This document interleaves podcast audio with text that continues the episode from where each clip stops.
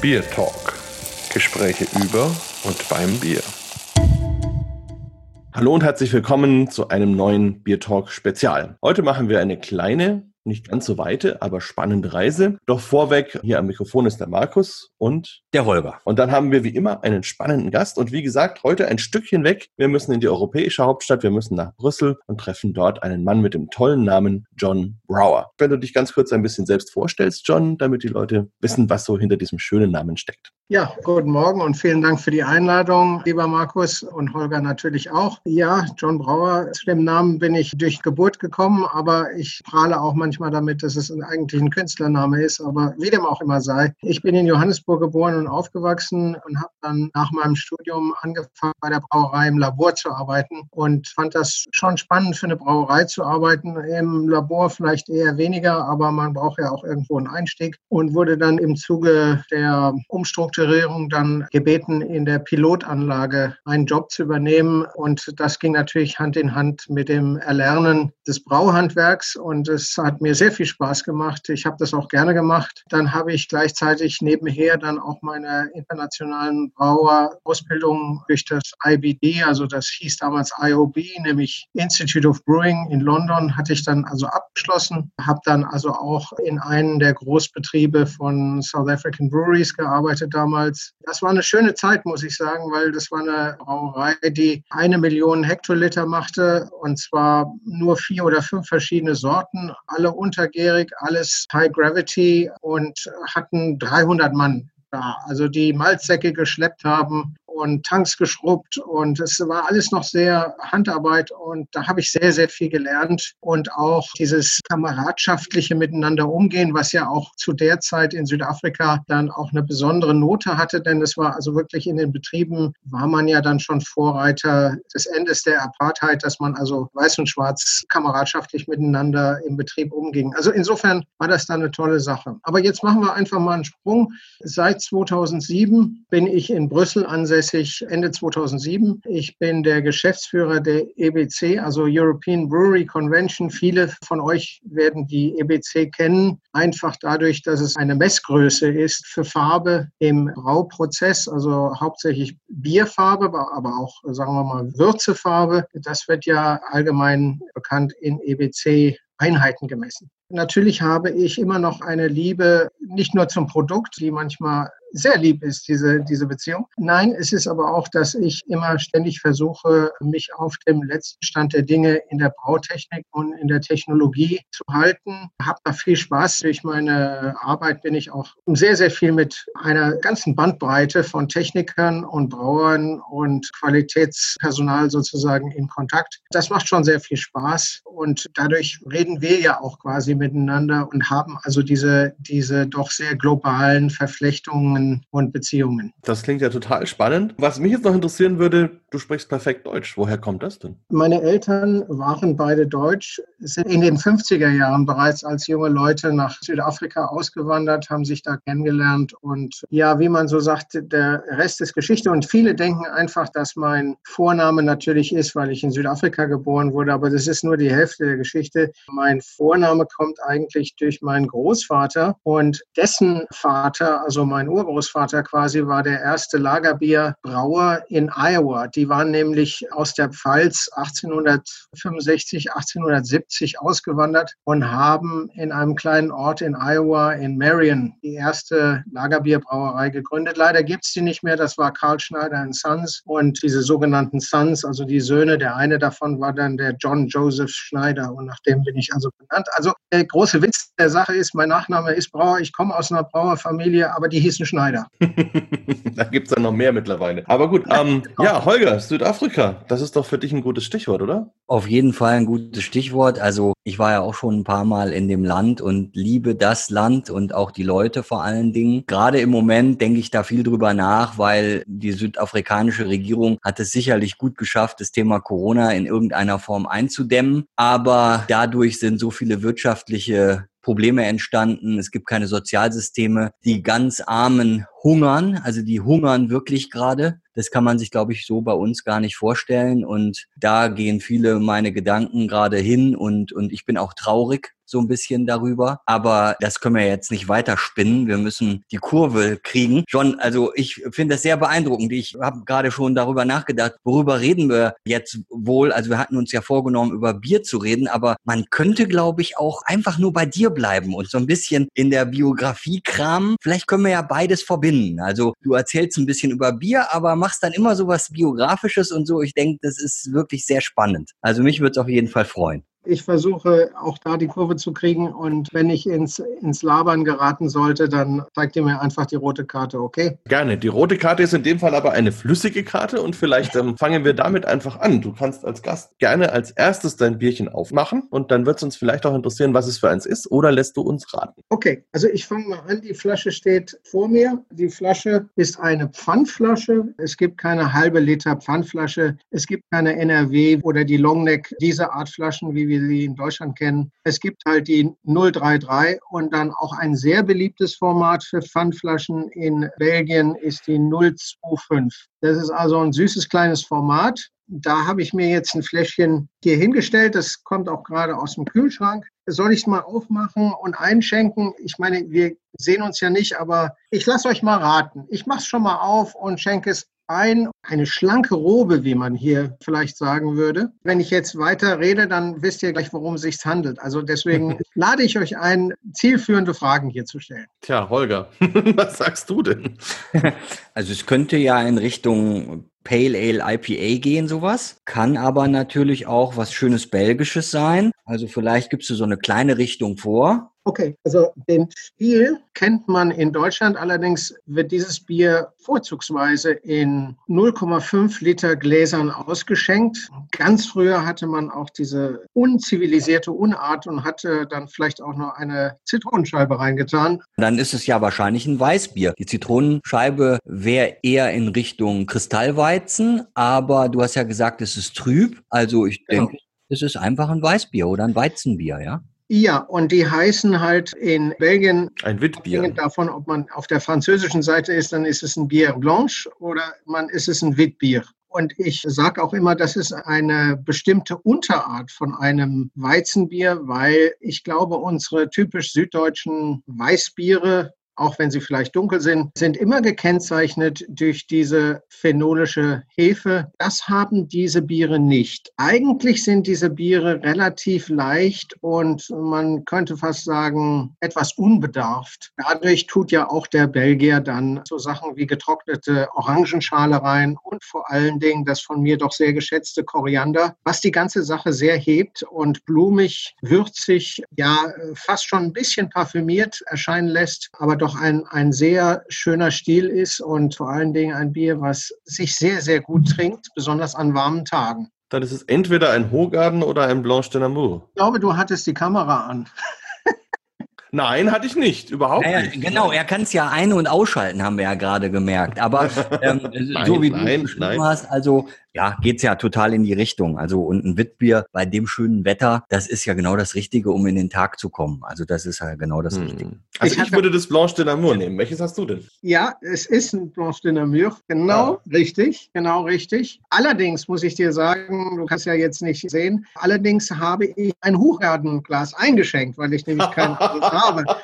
Also insofern hast du fast schon blind den Finger da richtig reingelegt in die Wunde. Ist absolut korrekt. Das ist ein Blanche de Namur. Ich persönlich muss sagen, dass mir der doch relativ ausdrucksstarke Koriander beim Huchaden eigentlich besser schmeckt, muss ich ganz ehrlich sagen. Allerdings muss man auch sagen, dass dadurch die Drinkability etwas einbüßt beim Hochhaden. Also da kann man auch an einem heißen Tag nicht so viel davon trinken, weil nach einer Weile, finde ich, der Koriander wird dann schon so ein bisschen aufdringlich. Besonders wenn das Bier dann wärmer wird, dann ist das also auch nicht so reizvoll. Aber was ich toll finde bei dem Blanche de Namur, ist, dass es sehr diskret mit dem Koriander zu Wege kommt und dadurch eine bessere Drinkability gewährleistet ist. Aber so für einen Freitagmorgen, 10 Uhr, Kaffeepauseersatz, ist es wirklich ein erfrischendes kleines Weißbier mit blumigen Noten, die man da gerne noch vor dem Mittagessen genießen kann.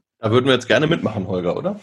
Unbedingt, ja. Also, und ich spreche das ja immer wieder an, auch das Thema Preis-Leistungs-Verhältnis finde ich auch wichtig, also in Richtung Biergenießer. Und das sind beides Biere. Also beide Biere sind finde ich vom Preis-Leistungs-Verhältnis her auch unschlagbar. Also die kriegt man ja in Belgien wirklich in jedem Supermarkt auch. Und es sind top Biere, alle beide, muss man wirklich sagen. Also großartig. Ja, und da sind wir natürlich jetzt auch im Herzen der belgischen Bierkultur angekommen, also zumindest von der Geschichte her, weil das wird ja mit das älteste Bier ist, was es in Belgien als eigenen Bierstil gibt und die Basis für viele, viele andere Biere war. Vielleicht an der Frage, also du bist jetzt in Brüssel, kommst aber eben eigentlich aus anderen Ecken der Welt. Das heißt, wie war das so in Belgien anzukommen? Wie ist es mit den belgischen Bierstilen, der belgischen Bierkultur überhaupt zurechtzukommen? Dort wird ja doch mehr und vielleicht auch anders getrunken und vielleicht auch stärkere Biere. Und was hat es überhaupt mit den Brewers of Europe auf sich? Auf die Brewers of Europe komme ich gleich noch zurück. Das ist auch eine spannende Sache. Nochmal zu dieser Frage des Ankommens. Und das ist jetzt 2008 gewesen, Anfang 2008. Das waren keine einfachen Zeiten, einfach weil der Belgier sehr freundlich, sehr zuvorkommend ist, aber hilfsbereit ist nicht unbedingt seine Stärke. Er oder sie würde das nie so sehen. Es ist eher so, dass hinterher dann, wenn man sagt, hättest du mir ja gleich sagen können, ach so, du hast aber nicht gefragt. Das ist so ein bisschen so eine Quadratur des Kreises, die die auf einer zwischenmenschlichen Beziehung nicht so für nötig erachten. Es sind auch sehr private Leute. Also es ist selten, Belgier im Freundeskreis zu haben, weil die sehr auf Familie auch erzogen sind und eigentlich die Wochenende lieber bei den Eltern beziehungsweise Schwiegereltern verbringen. Das ist auch völlig okay so. Von daher braucht man schon eine gewisse Eingewöhnungszeit, würde ich sagen.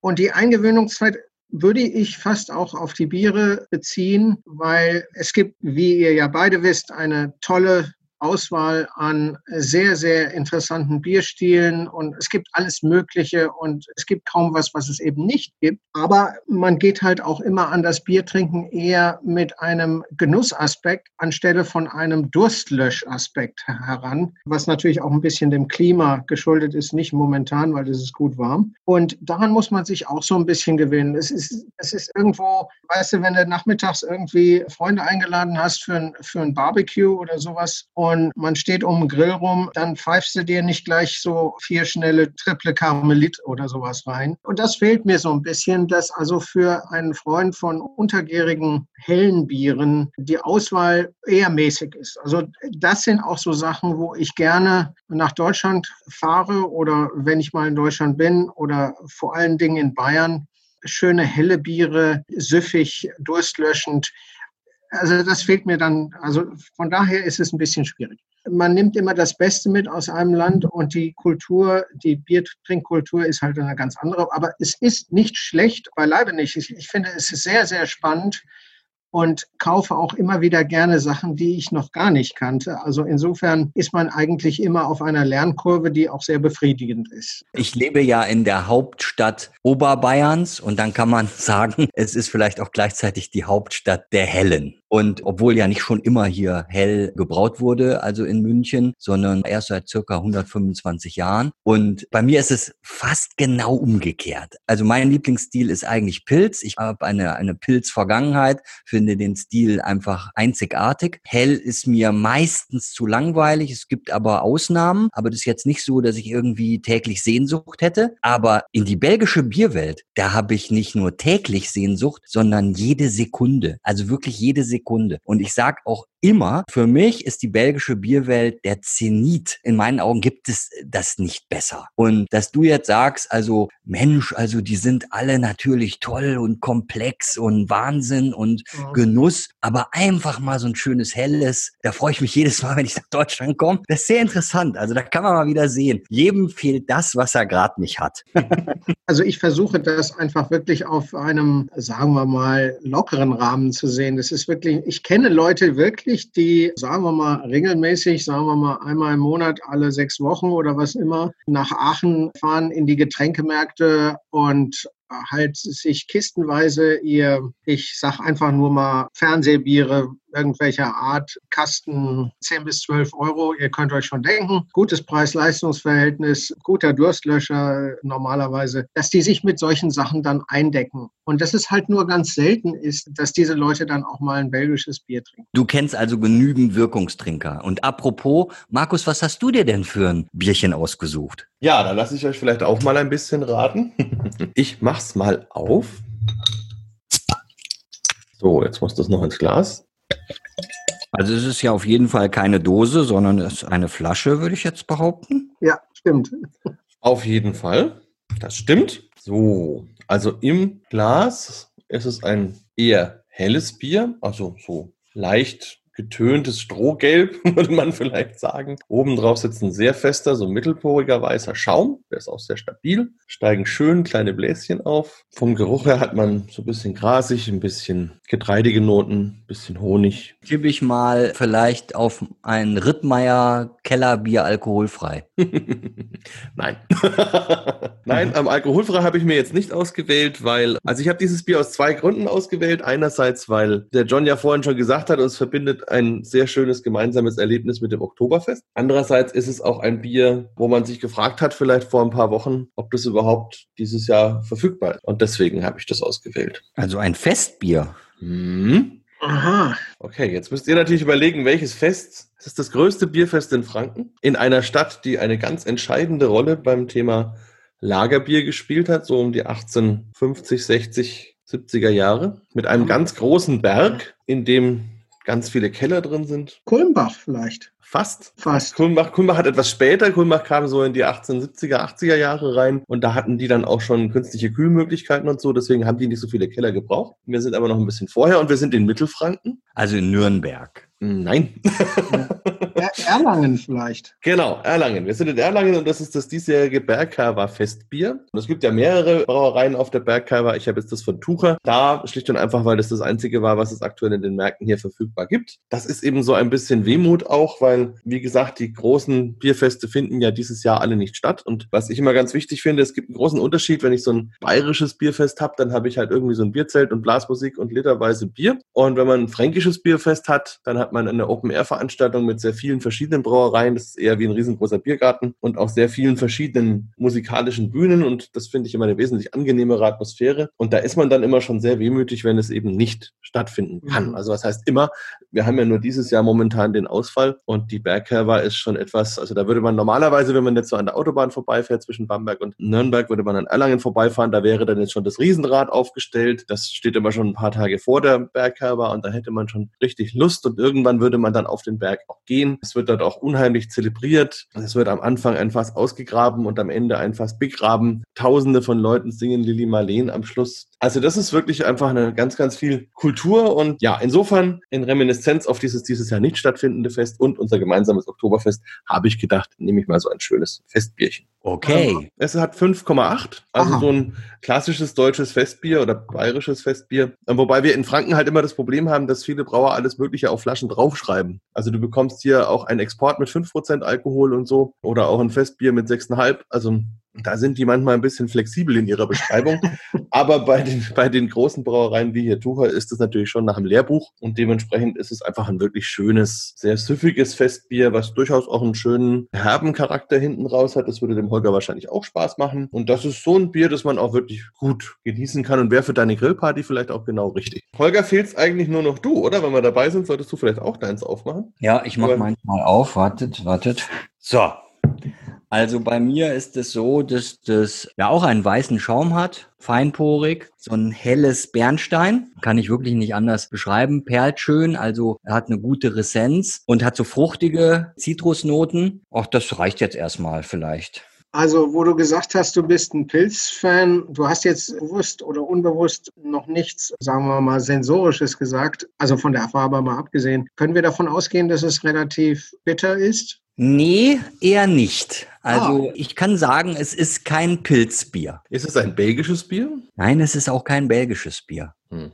Also es fängt mit B an. Das ist vielleicht schon eine Richtung. Von der Brauerei oder vom Bierstil her? Nee, von der Brauerei und von der Stadt. Mhm. Äh, ist es ein obergäriges oder ein untergäriges Bier? Nee, ist ein obergäriges Bier. Ah, okay. Hm, Und die Stadt fängt mit B an. Die Stadt fängt mit B an. Die kennt ihr auch alle. Ein, ein Brewdog aus Berlin? Berlin ist nicht schlecht. Ja, aber kommt, ich weiß, dass Berlin nicht schlecht ist, aber kommt da das Bier her? Ja, unbedingt, ja, ja, habe ich ja gesagt. So, okay. BG sozusagen. Ja. Also Brewdog hätte es sein können, aber es gibt ja auch noch andere Berliner Brauereien, die eben mit B anfangen. Berlo. Richtig, Markus, absolut. So, und jetzt ah. noch welches Bier? Ich sag's einfach. Naked. Ach, hey, okay. Ganz einfach, alkoholfrei. Ne? Also ich bin da, bin da nicht so wie ihr zwei unterwegs, weil der Tag ist früh und deshalb habe ich mich entschieden, Berlo Naked, sag ich mal, ein ja, alkoholfreies Craft-Bier. Ich finde das Projekt oder vielmehr, es ist ja eigentlich gar kein Projekt mehr. Also das ist schon auch eine Brauerei und eine Firma und alles, was da gemacht wird, ist schon echt super, finde ich. Und auch die Gastronomie, die da aufgebaut ist am Gleisdreieck. Der Biergarten ist sicher mittlerweile auf, eben mit allen Auflagen und so. Also ich bin da gern und dieses Bier hat immerhin mal Gold gewonnen beim World Beer Award 2019 und ist für mich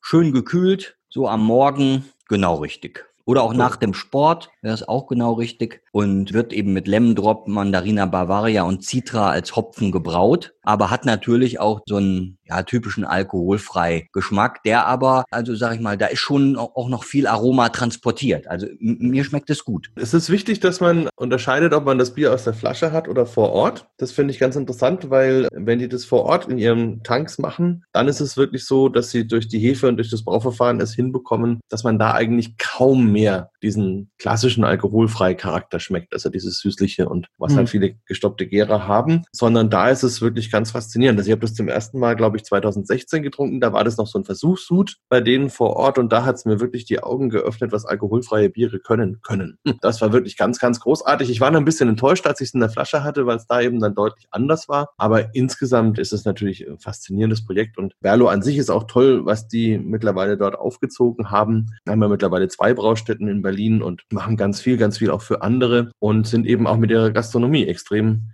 kreativ und spannend unterwegs. Ja, Holger, da waren wir ja erst vor zwei Jahren oder so, einem Jahr, weiß ich gar nicht mehr. Nur voriges Jahr. Also, also hm? bei mir ist es fast so, also dass wenn ich in Berlin bin und dann bestatte ich auch dem Gleisdreieck immer einen Besuch ab und versuche mich auch mit Michael Lemke, mit dem Braumeister, zu treffen. Und auch die Katharina, was die macht, auch also überhaupt, also was die da auf die Beine gestellt haben, also wirklich unglaublich. Und da einfach Hut ab. Ja, Woran ich mich übrigens noch erinnere, ich glaube zwei Tage bevor der Shutdown war, war ich ja noch in Berlin und habe dort ein Seminar gehalten für Lemke und habe mich dann auch mit meinen Freunden von Schneeeule getroffen und hatte mir da ein Mietauto genommen und dann haben die mich gebeten, ob ich ihnen noch schnell ein Fass zu Berlo fahren könnte. Und das war dann wirklich extrem lustig, weil wir dann mit dem Auto eben schnell runtergefahren sind, haben dann direkt vor dem Seiteneingang gehalten. Es war eine Traube von Menschen natürlich, die haben uns erstmal beklatscht, weil wir da ein Bierfass ausgeladen haben und dann sind wir rein. Michael Lemke hat uns begrüßt und es war ein riesen Hallo, um dann dieses Schneeeulefass da reinzubringen. Also fand ich auch sehr schön, vor allem, weil man da auch wieder sieht, wie die auch mittlerweile in Berlin kooperieren und zusammenarbeiten. Und das ist eine tolle Atmosphäre. Wie ist es denn vielleicht, John, in Brüssel? Da gibt es ja auch so ein paar kleine Brauereien, also noch nicht so viele, aber schon. Ist das eher so, dass da jeder vor sich hin wurstelt oder gibt es da auch eine Zusammenarbeit? Ja, also Zusammenarbeiten ist durchaus in Brüssel selber von der altehrwürdigen Cantillon mal abgesehen, die ihr ja auch beide sicherlich kennt. Spontan spontan vergorene Biere mit Kühlschiff und dem ganzen Zubehör und so weiter. Ja, gibt es eigentlich nur noch eine andere Brauerei. Äh, es gibt noch Brauereiketten, aber es gibt noch die andere Brauerei, nämlich die Brasserie de la Seine, die geleitet wird von einem guten Freund von mir, das ist der Yvon de Batz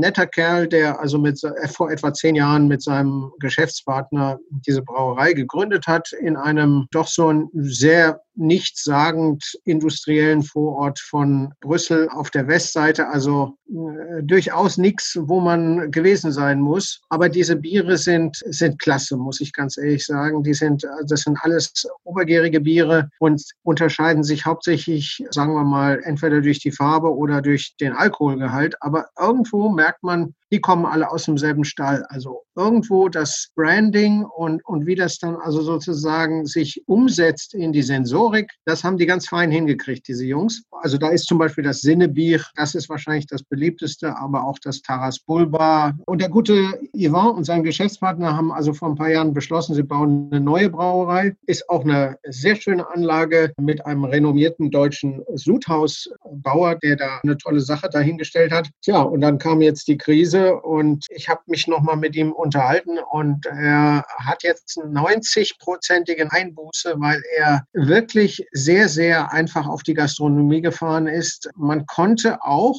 oder man kann, sage ich mal, sein Bier gar nicht im Supermarkt kaufen, weil früher hatte er einfach die Kapazitäten nicht und hat eigentlich hauptsächlich Restaurants, Straßencafés, Kneipen und so weiter beliefert. Solche Leute trifft die ganze Krise natürlich mit voller Wucht. Ich hoffe, dass, äh, dass der gute Ivan da also auch die Reserven hat, die ganze Sache dann durchzustehen. Dann gibt es natürlich auch noch so Brauereien wie zum Beispiel das Brussels Beer Project. Die machen sich auch sehr gut. Die haben auch eine gute Range von Bieren, sind wohl auch dabei, eine neue Brauerei zu gründen oder zu, zu bauen, denn die haben früher im Lohnbrauverfahren bauen lassen. Also das finde ich schon toll, dass die wohl auch mit ihren Plänen trotz der Krise einfach jetzt weitermachen und sagen, nee, wir wollen das trotzdem und wir denken, das führt also zum Ziel. Insofern ist Brüssel vielleicht eher ein Mikrokosmos dessen, was im Land passiert, aber so an jeder Ecke eine Brauerei in Brüssel, nee, nee, das nicht. Das ist also wirklich eher was, was, was sich auf zwei oder drei kleinere Anbieter da beschränkt. Ja, aber dann sind wir jetzt schon sehr beim europäischen Thema oder bei den Brewers of Europe. Vielleicht magst du uns noch kurz erzählen, was es damit auf sich hat und ob du da jetzt vielleicht auch im Zuge der Krise irgendwo involviert bist. Die Brewers of Europe sind sozusagen der europäische Dachverband für die europäische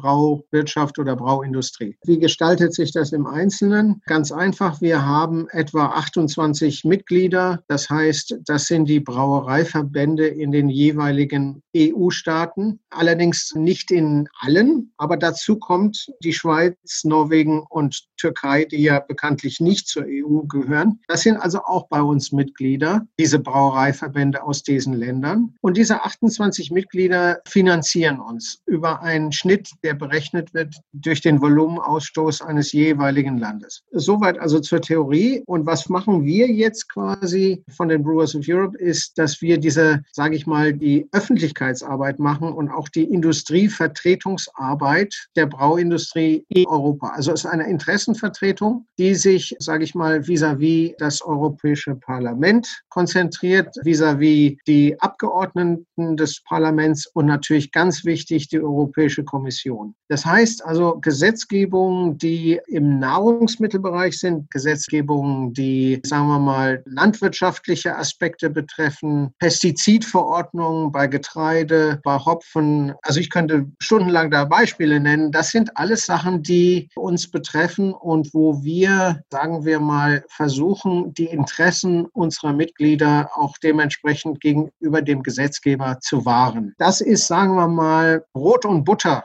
sage ich mal, von was wir normalerweise machen. Meine Aufgabe oder meine Arbeit ist ein bisschen anders, weil ich bin ja für die EBC zuständig, die European Brewery Convention, die 1947 schon gegründet wurde, also eindeutig älter ist als die Brewers of Europe und wirklich mit dem Ziel, eher eine technische und technologische Zusammenarbeit zwischen Brauereien äh, zu gewährleisten. Das heißt, mein Ressort geht eigentlich auch mehr in die Richtung technische Standards, Analytiker. Ich weiß nicht, ob ihr davon schon mal gehört habt, quasi, dass die analytischen Methoden oder Labormethoden für den Baubetrieb und Verpackung und so weiter, die werden also durch die EBC herausgegeben und da beugt sich dann also auch ein Team darüber. Das ist sozusagen das Analysenkomitee. Diese Sachen, die betreuen betreue ich, sagen wir mal, als Hauptaufgabe. Wir haben auch noch eine Brewing Science Group. Sehr interessante Sache. Das sind etwa 50, 60 Mitglieder. Und ich kann sagen, also sagen wir mal, zehn der wichtigsten Professoren in Europa, die mit der Brauindustrie oder mit Brauwissenschaft zu tun haben, sind da Mitglied. Also die Belgier sind da Mitglied, die Deutschen, Franzosen, Spanier,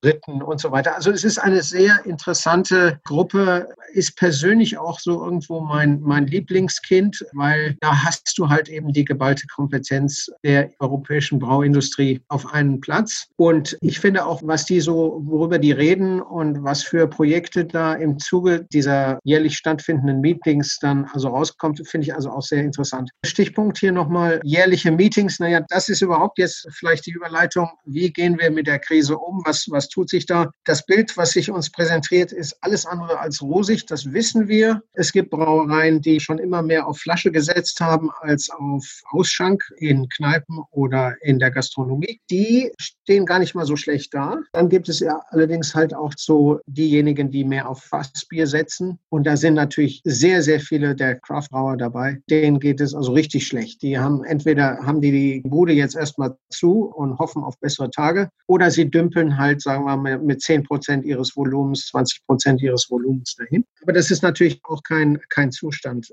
Was wir als die Brewers of Europe da machen, ist, wir haben also jetzt verschiedentliche Schriften erstellt, zum Teil auch, sage ich mal, technischer Art. Zum Beispiel hat sich der spanische Brauerbund an uns gewendet, doch nochmal zu erklären, wie das ist mit dieser Sache mit dem Best Before Date, also Haltbarkeitsdatum im Sinne, dass ein Bier am besten davor ist. Aber es gibt ja auch dieses sogenannte Use by Date. Das ist allerdings nicht bei Bier jetzt unbedingt eine Sache, die wir besprechen müssen. Die ist nicht so relevant, sage ich mal. Aber im Grunde genommen geht es jetzt darum, dass wir in diesen Schriften oder in dieser Studie dann auch unseren Mitgliedern ein Tool an die Hand geben, dass sie sagen, dass sie genau wissen, ob jetzt Cakes, die bei irgendeiner Kneipe im Keller stehen und sich jetzt dem Verfallsdatum nähern, ob die das noch aufmachen können und servieren oder eher an die Brauerei zurückführen. Also es gibt viele Brauereien, die sagen, bitte, wenn ihr nicht sicher seid, wir nehmen wieder das Fass ab, allerdings nur, wenn es noch nicht auf ist und, und ersetzen es dann dadurch durch ein neues Fass. Wir versuchen da einiges durch diese technischen Schriften und einen sogenannten Covid-19-Tracker, wie es so schön heißt, auch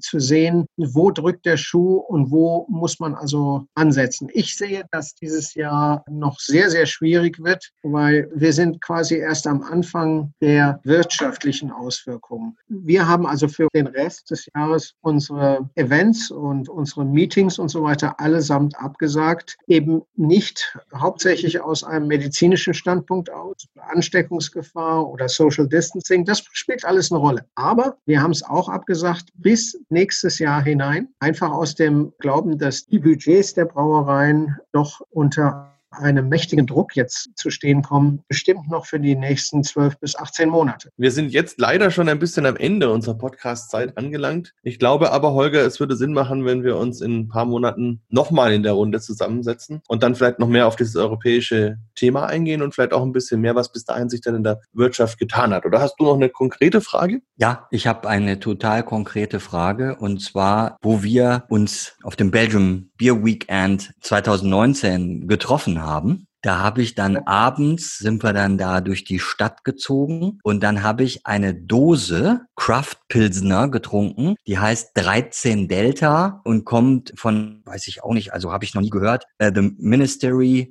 of Belgian Beer heißen die. Kennst du die? Weil das ist wirklich ein krass geniales Pilz. Also das äh, also ist so gut gewesen. Das war jetzt, ich glaube, das war im September, oder? Das Bier Weekend. Ja, und im ersten, im, am ersten Wochenende im September. Völlig ge richtig. Ja. Genau. Und und ich kann mich immer noch erinnern. Also das hat mich beeindruckt, das Bier. Ich weiß nicht, kennst du das? Ich greife das jetzt wirklich dankend auf, weil so viel Auswahl an interessanten Pilzbieren hat man natürlich nicht in Belgien, aber das will es ja auch nicht sein. Es ist ja eher ein, ein Land der obergärigen Spezialitäten. Ich habe es mir mal aufgeschrieben, also 13 Delta heißt das Ding. Ja. Und das ist von der Ministry of Belgian what? Beers oder wie? Ja, genau. The Ministry of Belgian Beer und hat 55 IBU, so wie ich es mag. Also so quasi die Pilzbiere der späten 70er 90er. Also das, was wir jetzt haben, ist ja oft Mainstream angepasst, aber mhm. so ich liebe Pilzbiere mit Ecken und Kanten. Dosenbier finde ich eh ziemlich gut. Also die ja. Dose ist einfach ein tolles Gebinde für Bier. Also wenn man das nur aus der Produktseite betrachtet, also man kann es natürlich auch noch aus anderen Winkeln betrachten, dass die Dose vielleicht nicht ganz so toll. Aber jetzt mal nur fürs Bier ist es, glaube ich, eine tolle Sache und hat vier Prozent nur an Alkohol gehabt und das fand ich genial. Also wirklich genial. Er hat natürlich immer was auch mit Stimmung zu tun und natürlich immer, in welcher Gesellschaft ist man und da hat mich natürlich Markus Raupach begleitet und da schmecken ja alle Biere gut, oder Markus?